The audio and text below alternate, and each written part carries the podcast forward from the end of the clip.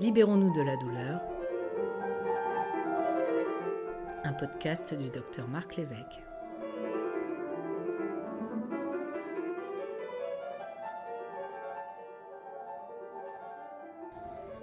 Bonjour, nous avons aujourd'hui le plaisir euh, d'accueillir euh, Gaël Parado, qui est neurochirurgien à Paris, spécialisé dans les douleurs euh, pelvipérinéales et notamment la névralgie pudendale. Bonjour Gaël. Voilà alors la névralgie pudendale, est-ce que tu peux nous en dire euh, quelques mots? Qui est-ce que ça touche et comment on pose le diagnostic? Alors, le diagnostic de la névralgie pudendale est essentiellement clinique. Euh, il repose sur les cinq critères de Nantes le premier de ces critères, c'est la localisation de la douleur qui est essentielle. La douleur est localisée sur un territoire qui s'étend donc du clitoris à l'anus chez la femme et de la verge à l'anus chez l'homme. C'est le critère essentiel et on voit de plus en plus de patients qui nous sont adressés pour des névralgies pudendales avec une douleur qui n'est pas dans la zone. Donc ça déjà, si la douleur est au niveau du coccyx, c'est pas une névralgie pudendale. Donc ça, c'est le premier critère, c'est la localisation de la douleur. Ensuite, il y a un facteur positionnel. Euh, la douleur de névralgie pudendale est aggravée en position assise, vraiment de manière très très nette. Les patients, euh, au cas extrême, ne peuvent que s'asseoir que quelques minutes et sont obligés de travailler debout, de prendre leur repas debout. Le troisième euh, critère, c'est le fait que normalement il n'y a pas d'engourdissement dans cette zone, il n'y a pas d'hypoesthésie. autrement, ça nous fait évoquer plutôt d'autres douleurs. La douleur ne réveille pas la nuit. Alors, elle peut gêner l'endormissement, mais lorsque le patient est endormi, normalement, il ne se réveille pas à cause de la douleur. Et enfin, le cinquième critère, c'est le test anesthésique positif, c'est-à-dire qu'on fait une, anesthésie locale dans la zone du pudendal qui doit entraîner une disparition de la douleur le temps de l'anesthésie locale. Donc c'est un temps très court en fonction des produits utilisés. Ça dure 30 minutes ou quelques heures euh, selon les produits. Euh, c'est un élément qui aide à poser le diagnostic, mais en fait qui n'est pas non plus un élément de certitude. C'est pas parce que le test anesthésique est positif que c'est forcément une névralgie pudendale. Alors, pourquoi certaines personnes vont développer une névralgie pudendale et pas d'autres? Est-ce qu'il y a des, facteurs prédisposants, des activités qui peuvent euh, vous, euh, vous exposer à cette, pathologie ou pas?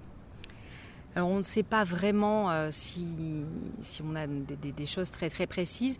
On retrouve des fois euh, comme nous, facteur favorisant une chute qui a pu entraîner en fait une contusion et être à l'origine d'une névralgie pudendale. Cette symptomatologie a été décrite initialement chez les cyclistes, donc à cause de la selle du cycliste qui était euh, particulièrement traumatisante au niveau de cette zone-là. Euh, là, avec les, selles professionnelles, on en a de moins en moins chez les cyclistes. Mais on n'a pas vraiment euh, de, de, choses qui permettent de savoir pourquoi telle ou telle personne va le, va le développer. Il y a une légère prédominance féminine avec deux tiers d'hommes, pardon, deux tiers de femmes pour un tiers d'hommes. Euh, on n'est même pas sûr parce qu'il n'y a pas de réseau anatomique et plus de femmes touchées. Il y a peut-être aussi tout simplement que les femmes ont plus facilement accès euh, aux, consultations pour ces douleurs-là euh, que les hommes. Donc c'est quelque chose qu'on va peut-être voir se développer dans les années avec une inversion de, ce rapport. Alors tu évoquais l'anatomie. Est-ce que tu peux nous en dire un petit peu plus de, l'anatomie? Où, est-ce que ce nerf chemine et qu'est-ce qui va le contraindre? Alors, il y a effectivement un abus de langage. Quand on parle de névralgie pudendale, on sous-entend névralgie pudendale canalaire par compression du nerf pudendal dans le canal d'Alcock. Euh, le nerf pudendal, il sort au niveau du sacrum et en fait, il est quand il est coincé au niveau du canal d'Alcock, il y a plusieurs zones de compression. Il peut être coincé en fait euh, sous le muscle piriforme, il peut être coincé au niveau de ce qu'on appelle la pince ligamentaire entre le ligament sacro-épineux et le ligament sacro-tubéral et également dans le canal d'Alcock. Mais c'est un petit peu toute cette zone-là où il va être coincé. Euh, donc ça, c'est la vraie, entre guillemets, névralgie pudendale canalaire. On peut aussi avoir une symptomatologie de névralgie pudendale après un accouchement, par exemple, parce que les nerfs ont été étirés et traumatisés lors d'un accouchement un petit peu compliqué, mais c'est plus du tout, du coup, le, même phénomène euh, d'installation de la douleur et la prise en charge ne sera pas la même non plus. D'accord, donc le canal, la névralgie d'Arnold, le d'Arnold de pudendale, c'est un, nerf qui chemine dans un canal, et ce canal, il est constitué par quoi?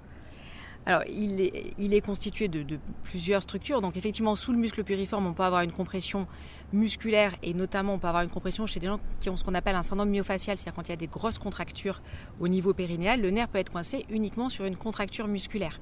Donc, c'est pour ça qu'on ne va pas commencer par la chirurgie dans le traitement. Après, il peut être coincé donc, dans cette pince ligamentaire entre le ligament, deux ligaments, donc le ligament sacro-épineux et le ligament sacro-tubéral. C'est là où on va agir chirurgicalement. Et également dans le canal d'Alcock, qui est un dédoublement en fait du muscle obturateur interne, où on libère également chirurgicalement.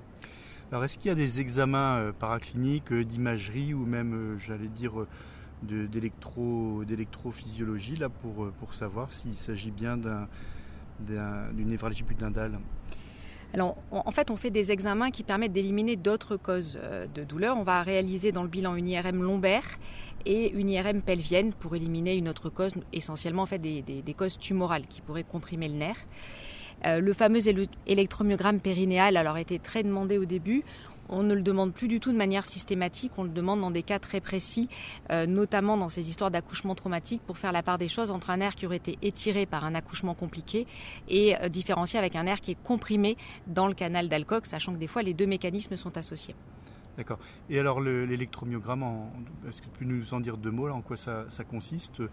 Même si euh, y a des circonstances où on le demande encore Alors oui, on, le demande dans, des cas assez précis, donc essentiellement euh, sur ces histoires d'accouchement traumatique ou euh, si quelqu'un a une chirurgie du bassin pour savoir si c'est plutôt donc une atteinte lésionnelle, c'est-à-dire un nerf qui aurait été étiré ou coupé par rapport à un nerf qui est comprimé.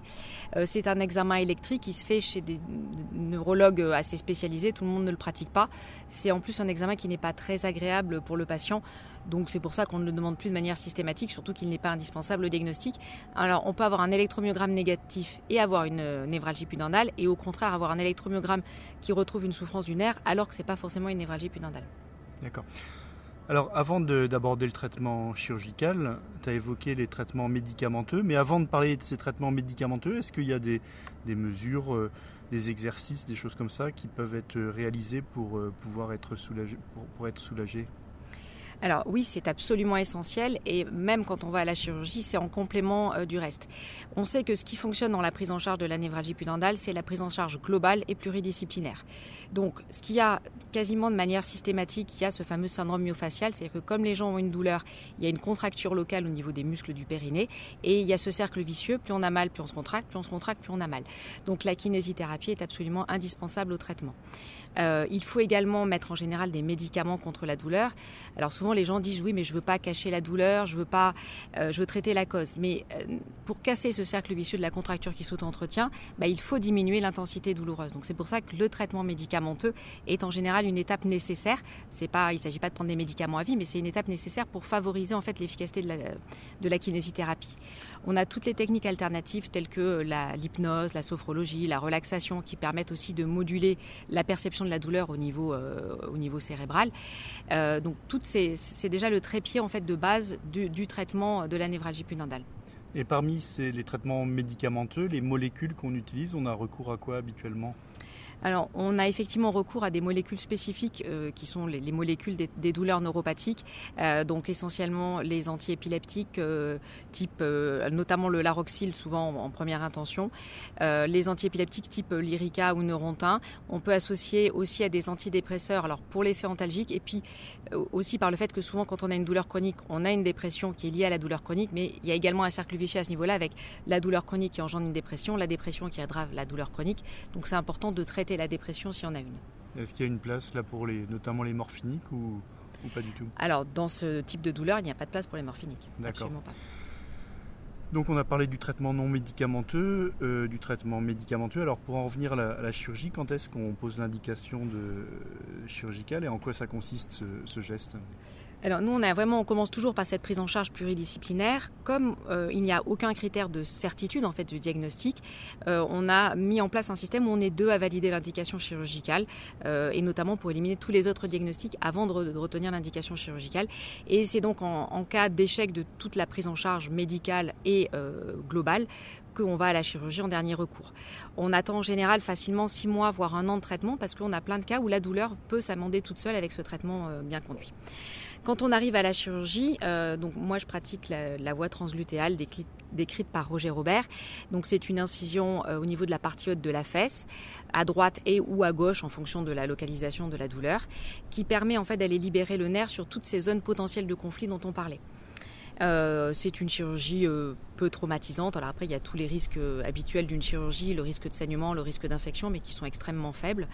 Le risque principal est l'absence d'amélioration, puisqu'on sait que le taux d'amélioration est aux alentours de 70 à 80% L'intérêt de cette technique, c'est qu'elle permet aussi d'aller libérer un petit nerf qui s'appelle le nerf clunéal, euh, qu'on peut libérer dans le même temps opératoire et qui permet a priori d'augmenter quand même l'efficacité de la chirurgie, de la passer plutôt aux alentours des 80%. Alors comment ça se passe là, euh, cette, euh, cette, cette, voie d'abord? Comment le patient il est, il est positionné? C'est une grande incision ou est-ce que, ou est que tu, tu incises euh, à quel endroit en fait euh, on puisse se représenter? Alors c'est une incision qui est à la partie haute de la fesse avec une incision oblique pour être dans les fibres du muscle, dans l'axe des fibres du muscle pour euh, faire le moins de douleur possible. c'est une, une, incision qui fait 6 à 7 cm à peu près. La chirurgie est en général pas vécue de manière très très douloureuse. Il y a une petite douleur au niveau de la cicatrice, mais c'est moins douloureux par exemple qu'une hernie discale parce qu'on préserve les muscles, on les écarte, il n'y a pas de désinsertion musculaire. Euh, c'est une journée d'hospitalisation et on préconise trois semaines d'arrêt de travail, euh, voilà, avec une reprise progressive des activités. Si je comprends bien, donc la névralgie pudendale, il y a un nerf qui est de chaque côté. Tu opères les deux côtés ou bien un, seul côté Comment, est-ce qu'on choisit le, côté? C'est en fonction de la douleur, j'imagine? Alors voilà, c'est en fonction de la douleur. Quand la douleur est au milieu, euh, on fait en général une voie d'abord bilatérale. Chez certains patients, la douleur va vraiment prédominer d'un côté. Donc il dit j'ai une douleur que à droite, on fait un test anesthésique à droite. Et si le test anesthésique à droite permet de totalement euh, faire disparaître la douleur le temps de l'anesthésie, dans ces cas-là, on considère qu'une voie d'abord droite suffit. Donc avant cette chirurgie, il y a un test anesthésique euh, systématique Oui, alors le test anesthésique, on le fait systématiquement effectivement avant la chirurgie pour valider la chirurgie et notamment pour valider le, côté de l'incision. Après, on ne le fait pas tant qu'on ne va pas à la chirurgie, on ne le fait pas forcément puisqu'on a bien vu qu'il nous aide à poser le diagnostic, mais ce n'est pas pour autant un élément de certitude euh, à 100%. D'accord. Et les risques de cette, euh, de cette intervention, outre, outre les risques classiques de l'anesthésie, de l'hospitalisation, les, les risques spécifiques tu as été confronté euh Alors, il y a un risque théorique d'incontinence anale, parce qu'on est à côté d'une nerf rectale qu'on n'a jamais vu sur plus de 6000 cas. Euh, il, peut y avoir un petit engourdissement transitoire dans la zone du périnée, mais qui dure quelques jours et qui passe. Euh, il n'y a pas de risque de troubles de l'érection, d'infertilité ou de sécheresse vaginale. Il n'y a pas ce risque-là, puisque c'est un nerf qui est essentiellement sensitif. D'accord. Et comment se passe alors la, période post-opératoire? Donc tu me dis c'est une, il y a à peu près une, journée à deux journées d'hospitalisation. Ils rentrent chez eux. Ils ont des, il y a des, précautions particulières à avoir? Donc il y a un retour et domicile effectivement le lendemain. Euh, il faut rester tranquille, donc marcher, mais bien sûr pas de pas d'effort, pas de reprise de sport avant trois semaines. Euh, au bout de trois semaines, un mois, on fait la consultation de contrôle et on autorise la reprise du travail en général et la reprise d'une activité un petit peu plus soutenue. On peut reprendre une vie normale. Alors il n'y a que le vélo euh, que historiquement on contre-indiqué à vie. Alors avec le développement de selles plus ergonomiques, on pourra peut-être envisager des reprises de vélo après chirurgie. C'est que pour l'instant on n'a pas de recul sur ces nouvelles selles qui se mettent en place. Donc la seule chose qui est contre-indiquée après, c'est le vélo. Euh, Et il y a au contraire des activités que, tu recommandes, des sports qui sont encouragés euh, il n'y a pas de sport spécifiquement euh, enfin, recommandé. Après, c'est la pratique sportive est de toute façon une bonne chose de manière générale et c'est les sports que le patient a l'habitude de, pratiquer qui sont conseillés de faire. Et à peu près quel, tu disais, tu parlais de 70% là, de patients qui sont, qui sont soulagés. Euh, et les 30% qui restent, qu'est-ce que, qu'est-ce que, comment tu les orientes? Alors, de, toute façon, ce que je dis souvent aux patients, la chirurgie n'est pas une baguette magique qui va faire disparaître la douleur. Et la chirurgie, c'est un des éléments de la prise en charge globale, mais au même, au même titre que la kiné, que les médicaments.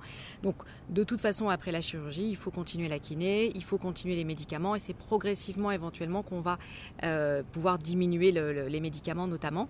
Donc, on continue la prise en charge avec le médecin de la douleur. Et en général, l'amélioration, euh, alors elle peut ne commencer qu'au bout du sixième mois post-opératoire et euh, s'étaler sur deux ans.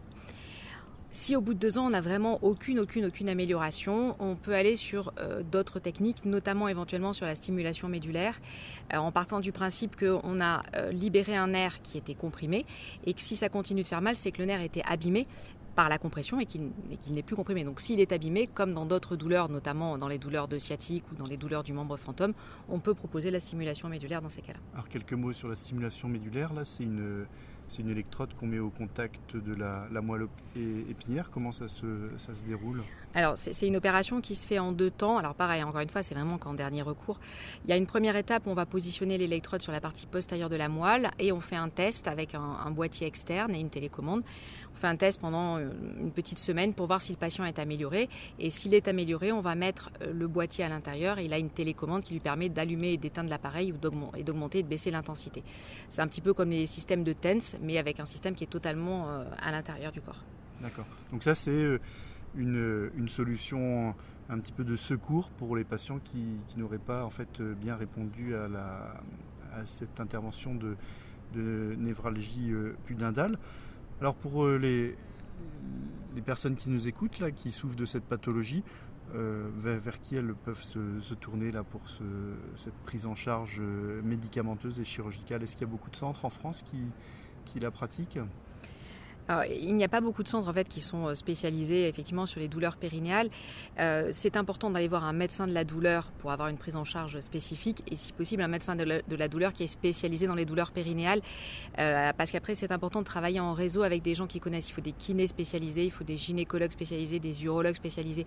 il faut vraiment toute une équipe qui connaît vraiment ce problème-là. C'est pour ça que nous on a monté un réseau qui s'appelle Réseau Douleur Paris et qui référencie en fait des professionnels qui sont spécialisés sur les douleurs périnéales. Après, nous, on se réunit euh, pour apprendre les uns des autres, chacun de nos spécificités. On fait euh, des réunions sur des dossiers particuliers, particulièrement complexes. Euh, il faut vraiment être dans une équipe spécialisée et pluridisciplinaire pour avoir une bonne prise en charge de cette pathologie. Gaëlle, un grand merci là, pour ce, tour d'horizon sur cette pathologie qui est, finalement pas, pas si bien connue. Merci Marc.